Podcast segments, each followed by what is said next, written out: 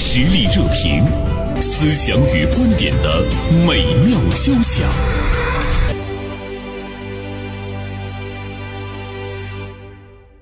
今天呢，我们是请到直播间的是大连晚报名笔视线今天的执笔人孙霞，嗯、还有呢，大连六合酒店管理咨询有限公司的董事长。东北财经大学 MBA 的兼职导师吴立新做客我们的直播间，我们共同来聊一聊最近呢冲上热搜的胖东来的事件啊，就是我们看到呢，呃，这个胖东来超市的管理层它不单单呢是对消费者有一份呢致歉，同时它也对呃坚守维护相关的这个规则和正义的员工也给予了更多的一个奖励啊。呃，我们继续来聊这个话题。其实我们会之所以觉得这样的一个事件会冲上热搜，我们也看到了胖东来的勇敢。对 对，这个它其实也是给很多企业一份鼓励吧。当我们社会比较赞同这种做法的时候，嗯嗯，吴总，我觉得像给给你们这样的服务业也有了一个非常好的一个鼓励哈。但是刚才孙霞也是问到您，我们片花之前她也问到您，她说，比如说你们这个爱员工、尊重员工，像刚才说到了胖东来的这个管理者，呃，于东来是吧？啊，说这可能是跟他个人的，比如说价值观，他个人的那个气质。个人的呃那个英雄气概，嗯 有着非常紧密的关系。这种东西在那在一个企业的那种传承，它会传承下去吗？还是会随着于东来退休了，嗯可能变成了另外的一个样子？对，嗯，对，其实企业管理啊，既是有科学的一面，也有艺术的一面。嗯，艺术这面呢，就不能说我有个制度写下来的。这艺术这块呢，要么是亲自操盘，要么是影响啊。那么它实际上，它这个虽然在职场上的，在流程上啊，它退下来了，但是他的思想、他的呃这个价值观还留在这个企业里的啊，成为员工所执行的一个行为规谬啊。呃，他呢，我不知道了解他们胖东来他们有什么样的企业文化哈、嗯，至少说呢，他们员工啊、呃相信他，人员流动那么少，大伙儿去遵守他，就是他的价值观，呃，被得到大多数员工的认可。啊，物以类聚，人以群分嘛。那有可能不认可的人就离开了，嗯认可的人就留在这个企业了，所以他企业最终就形成了他这么一种，哎，怎么从上到下都执行这种企业文化的人，啊，那就就是在，呃，十年二十年的管理实践中，最终聚集了价值观相同的人或者认可价值观的人，他们在一起，呃，行为上自然就就受影响。那么无法界定的所有的边界行为呢，都会在他们这个或许之间就就这个解决了、啊。我们昨天，比如说我们企业搞上半年工作总结会，那么我们上去讲话的员工，其中说句话，我也是这个这个呃感触良多啊，因为我们讲企业文化大太高尚的太大呃，员工记不住，嗯，什么这个什么诚信做人呐、这个创新做事，说这些东西基本上没有错，但是你觉不觉员得工现在年轻人他很他很讨厌这对样的？他，对但是呢，他无法落地，是是吧？所以你得用他们讲得通的语言讲。嗯啊，我就是有一次跟他们讲，我说你们，比如说做婚宴，婚宴呢，结婚呢就一次，是吧？没有 复购的这个可能客户是吧？那 么，但是呢，我再来一次就换人 了。但是我说呢，我们做生意呢，就要什么做一单生意交个朋友，你能不能和新郎新娘以朋友相待，处好了，把这件事做好，客人就满意了，你把这件事做好就行。那么你说做一单生意交一个朋友，这算不算价值观的传输？是吧？我认为是。那么员工就把这事记在心里了。嗯那么跟我干了十年的销售人员，现在他为成为销冠的，为什么呢？他转介绍率现在是最高的，哦，他和新郎新娘都处成朋友了。嗯结婚十年前的人，新郎新娘生完孩子还发照片给他看，他的伴郎伴娘，他同许结婚，他就力推这边、嗯啊。我们酒店的广告可能是在同行里做的最少，不怎么做广告，因为我们的转介绍率是最高的，百分之四十五的生意全是转介绍，嗯都是有那么一种，就是你在我这办结婚，你就是我终身的朋友。不管是对公司的朋友，是个人的朋友，私域流量也可以，对公域流量也行。那么我们就坚持这种理念，这种理念老百姓听得懂，员工也理解透。对那么他就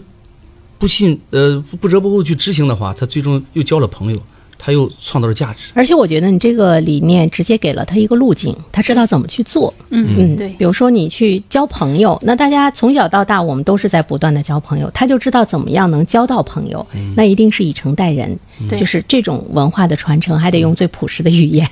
这个也是也是很重要哈。那么，嗯、嗯、刚才吴总也说到了，比如说您刚才说胖东来这个超市，他们的那个服务也一直是我们服务行业所需要去学习的哈。嗯，就他他的那个服务是属于顶流的，据说呢是可以跟。海底捞是可以那个相相媲美的哈，我听说，呃，他们对，比如说进他们店里有带宠物的，宠物集中这个放置一个地方之后，员工还会不断的去关照宠物，嗯，不单单去更尽力的为顾客服务，还会去关照那个宠物。对，这个里面，嗯、它是不是也是一个融入融入到那个血液中的这样的一个管理，就让大家也形成了一个习惯，不用你总去督促哈。就是现在的这个企业的竞争，说白了就是服务的竞争，但你这个服务呢又是由人来体现，所以。嗯、吴总，在您的心目中，您是不是觉得你的员工是你的上帝？是的，是的，因为这个，呃，没有满意的员工啊，就没有满意的顾客，嗯，是吧？咱咱们呃，说句套话讲，就是产品是生命，服务是寿命，就是你没有好的产品，你就活不了；但是你没有好的服务，你就活不长久对啊。就是你要是想把企业做得好一点啊，那么就是一定要做好服务啊。那么胖东来的这个企业文化呢和演演变呢，我们也是非常敬佩。但是作为一个投资者、管理者呢，我认为它的管理成本一定会很高的、嗯对啊。现在人工成本是最高的对，对，是吧是，在企业里面排第一的成本现在是人工了，对，不像以前物料是第一成本，或者是租金是第一成本，现在人工是第一成本，啊，人是最贵的。那把所以说你哪个最贵？你做企业管理嘛，哪个最贵你就关注哪对个。，嗯最贵是员工，你就好好关注员百分之。工九十五的利润都让给了员工是嗯，啊，都分给了员工。对呀、那哎，你那那他只有百分之五的利对润，嗯是那吴董，你觉得支撑他这样走下去的动力是啥呢？你说百分之九十五都给了员工，他自己只剩百分之五，这就是信念吧。我认为就是很多企业家的信理仰念，信理念也是如此啊。嗯啊，我昨天，呃，前天晚上我和一个朋友我们在那吃羊肉串儿、烤串儿的时候，还说到嗯他的他哥哥有个工厂，一千多人的工厂，一年一千万的利润，就是一个工人一个员工给他创造一万块钱价值，但是他一个员工他开工开工资得得开六万到七万块钱吧。哦，就是说你一个，你说你是企业养员工，还是员工养企业，对吧？嗯那你现在大部分的时尚的企业的利益呢，是叫员工拿走了，企业对只拿走其中一我部分。听到很多老板说是在给员工打工嘛，现在啊，对那你这是这样的，你劳动密集型企业啊，都是员工拿大头，企业拿小头，嗯，是吧？你一百个人创造的企业，你比如说创造一百万，一个人就员工就创造一万块钱价值，嗯，对吧？但是你员工你开支，你你你每个月工资拿到手了，加上五险一金，嗯在我们服务业算低工资的也有六七万块钱吧。嗯，啊，总体上说，这个企业呢，能够下下去的话，大伙儿认可。现在目前为止，企业的利润就是这么些，就就这么些。你你不能够太多，你太多你就活不了啊。你要认可了，你这个员工能给你每个人创造一万块钱的价值，那你就把这个员工善待好，嗯去好好做。如果你要不善待好员工，你可能一万块钱没有，还倒贴，那企业就亏损了。嗯，对。现在这个就是这个路径，可能是一个比较良性循环的一个路径，就是嗯嗯，充分尊重这个员工的基础上，然后员嗯工才能他真真心实意的把你企业当成他。呃，自己的依靠，他嗯可能我未来的这个生活啊，我养家糊口啊，都要靠这个企业，所以我可能会发自内心的去为这个企业服务。就像我我我在稿子也说，就是我之前在网上看了一段视频，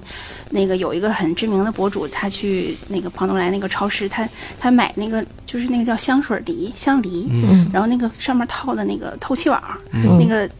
那个员工给他称重的时候，一个个把那个网摘下来。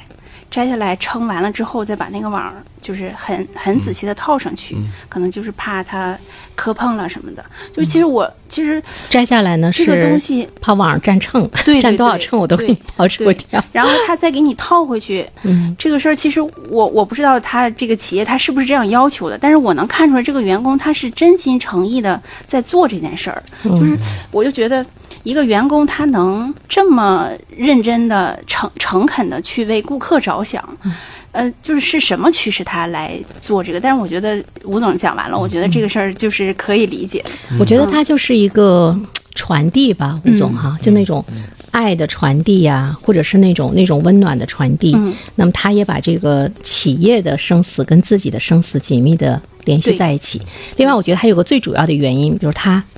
他很敬重他的管理者，他甚至于很爱他的老板，嗯他才他才会这样由衷的去去做事情哈。嗯呃，其实你看，今天胖东来，他对员工的那种细致无为，呃就对顾客的那种嗯细致的那样的一种一种照顾，他对员工也非常的尊重。嗯，吴总，您说他对员工的尊重跟我们今天这个大的形势是不是有非常紧密的关系？比如说我们今天企业的那个那个竞争非常的激烈，嗯，再加上您刚才说到的人力的成本也是非常的高，尤其是在服务业，我们能有一个好的服务人员，可能就是如获至宝，就就特别的难得。所以说，你一个企业，你不单单是在消费者中你要有好的声誉，就是你在打工人的眼中也要有非常嗯好的声誉，才会让你立于不败之地啊。胖东来这件事情，我们这个了解他的时候是很多年以前，我们就知道这个企业啊。嗯后来我们观察这个企业很久以后，我认为啊，他可能不是因为竞争的压力，嗯他是内心的一种叫自强不息那个劲儿引着他去做这件事儿。嗯，我就要我就要做最好，嗯，我要做到极致，我要拿出真心待别人。嗯他是发自内心的。对，他就他的本色就是我就是这么样做人，所以说我做成今天的行为。他恐怕并不考虑竞争对手怎么样，他就是哦本色做人。嗯哦，所以说就是在企业管理里面有两个观点啊。西方经济学认为社会的进步是因为竞争带来的，这是西方经济学。但中国古典经济学的观点是，企业的进步、社会的进步是来自于自强不息。嗯是有些有高尚的情操的人，他们自己努力想成就社会、带领社会，呃，成就自我、成就别人的那么一个人，他带领社会进步的啊。那当然就是精英社会带领这个大众的一块儿进步的时候呢，当当然有这个有有一些人，他价值观、他的思想、他的境界啊、他的呃见识都高，他会领导社会去进步。嗯，就我是认为您胖东来属于这一类人，嗯嗯他真真的不考虑你旁边是家乐福和和和对沃尔玛。嗯，对嗯，我觉得你你说的特别对，因为在我们的生活中，像胖东来这样的超市可能也没有几个，嗯大家都知道，嗯呃，但是他做不了，嗯，那这个一定是跟他本身的那种呃信仰或者是信念是有着非常大的一个关系哈。当他他可能是为了一种更高的，超于那个平凡的经营者，超于普通的管理者更高的那个价值目标的追求的时候，他才会有那种更大的爱哈。嗯，对，嗯就我我认可他这个，因为我们不是呃才最近才观察的嗯胖东来啊，对嗯其实都都有很多的机会，大伙儿讨论这件事情，是吧？那包括咱们餐饮行业的这个就是火锅啊，就是呃这个呃做了这么好的火锅，这个这个海底捞，对他呢，就是张勇呢，他们呢，就是呃，想把服务做好呢时候呢，他当然他当时本身的朴素的想法，一定要服务做好，嗯，然后呢，他才能真正地去做好，嗯，那么他才给员工去奖励。员工发现说，客人戴眼镜的人去吃火锅的时候，眼镜镜片上会有雾，那怎么办呢？服务员，不这不是张勇发现的，那肯定是一线员工的。那么员工就说提出来配个眼镜布、哦或者是一个塑料的眼镜套，然后对给客人的眼镜啊擦一擦，啊，马上奖励啊一百块钱，合理化建议奖，然后呢全店推广。嗯啊，然后呢，又有员工又又又提出了这个一些手机怕撒上汤汁儿，然后又用手机套儿又给客人发上去，就类似于这种，呃，不断的提升服务质量这些事情，不是老板想做的，嗯都是员工嗯提的，嗯，这是这个合理化建议这个文化是老板建立的。嗯对，嗯你你们大伙儿都提建议，我来奖励这种行为。老板奖励什么行为，员工就知道老板的行价值观是在哪里，他有他们引愿意导做这种对事这情。种文化那么促这成种慢慢了这服务的种质自量发的啊自都都觉上来啊了，嗯，对，对，这个文化的创建才是这样的。你你大部分就是员工是，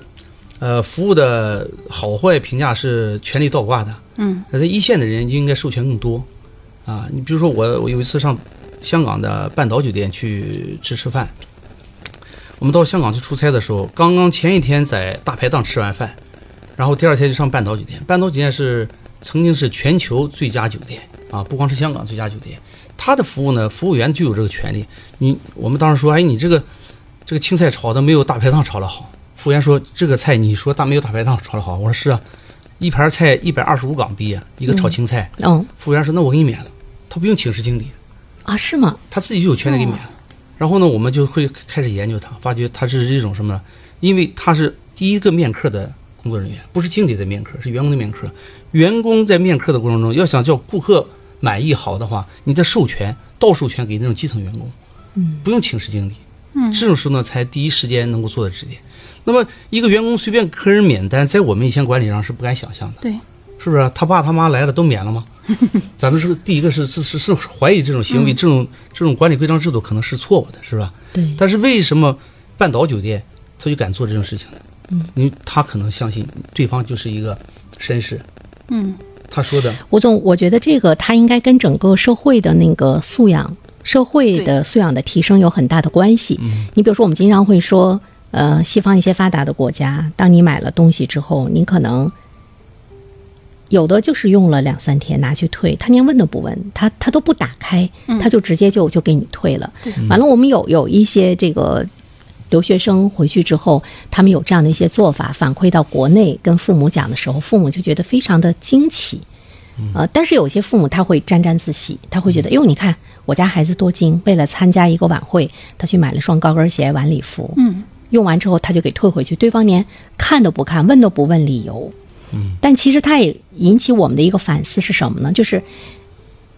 你是不是践踏了这种信任？嗯、那么他最后他会不会针对某些群体，他会设立说，那我要我要谨慎一些。但之所以他们以前有那个做法，包括您说的半岛酒店，嗯是因为他们觉得顾客提出来的一定是真实的，而不是为了省钱，不是为了占便宜。嗯他这个一定是跟社会的那个那个基础的素质哈有关系。您觉得今天你的那个服务对象到了可以这样去服务的时候吗？呃，这件事情对我呃印象非常深。当当然呢，呃半岛酒店它的目标客户也是高端客户啊，我们是对啊，他跟客户划但是总层体有上说关。，他把这个信任啊放给员工，员工又把信任放给顾客，嗯，这种一串的信任信任链儿下来以后啊，你就自己觉得自己都是有层次的人对，你哦不会再去为了这个一百二十五块钱的一盘炒青菜，嗯，去再丢人现眼的说，哎，这个这个怎么样、啊？那这种是相互教育的一个过程。啊，嗯顾客和和客人呢，他是真是用平视的眼光啊，朋友式的或者信任式的眼光来沟通的。嗯，吴总说到一个相互教育，嗯嗯、对相互教育，对。嗯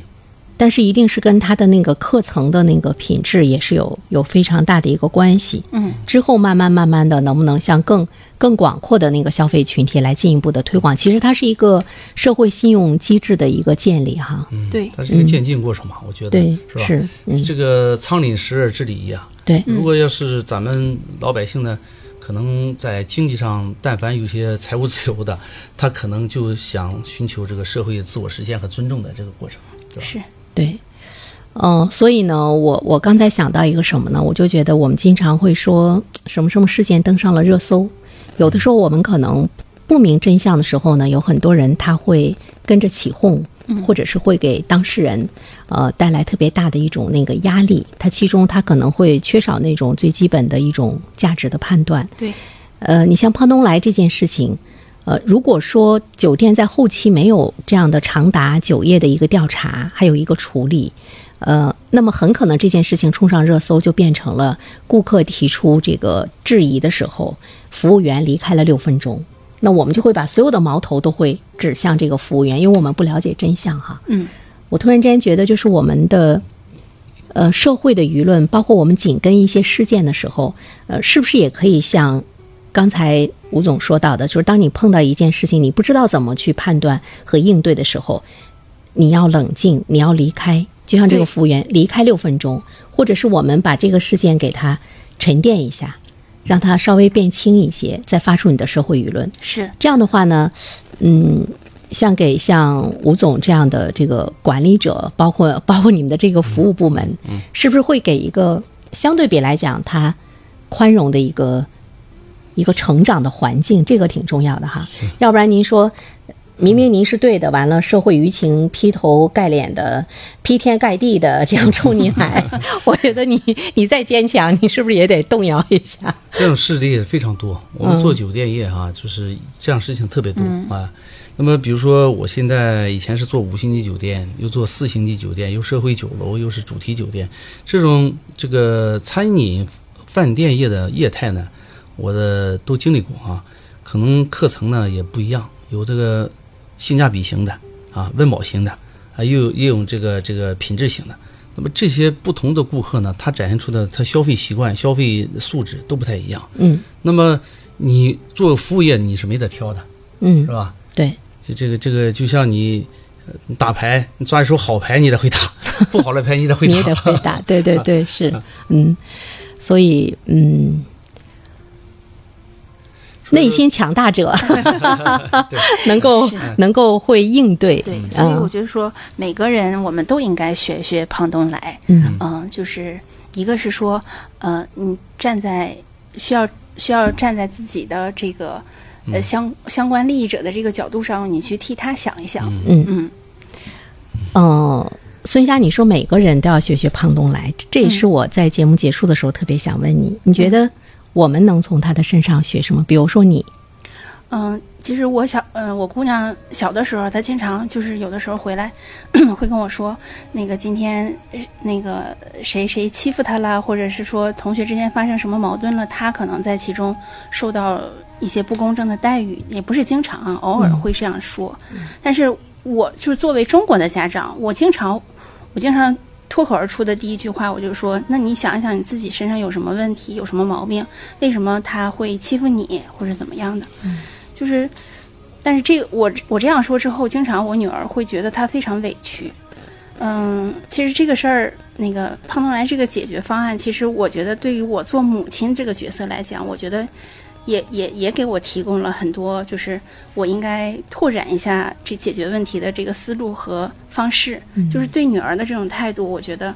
嗯，我应该更多的倾听她的一些想法，站在她的角度上去去想她受到欺负之后她的感受是什么样子，嗯然后推己及人的去再再去再去，呃，给她讲一些呃，我们作为成人来讲，可能更更更想传输给他们的道理，可能他们更容易接受。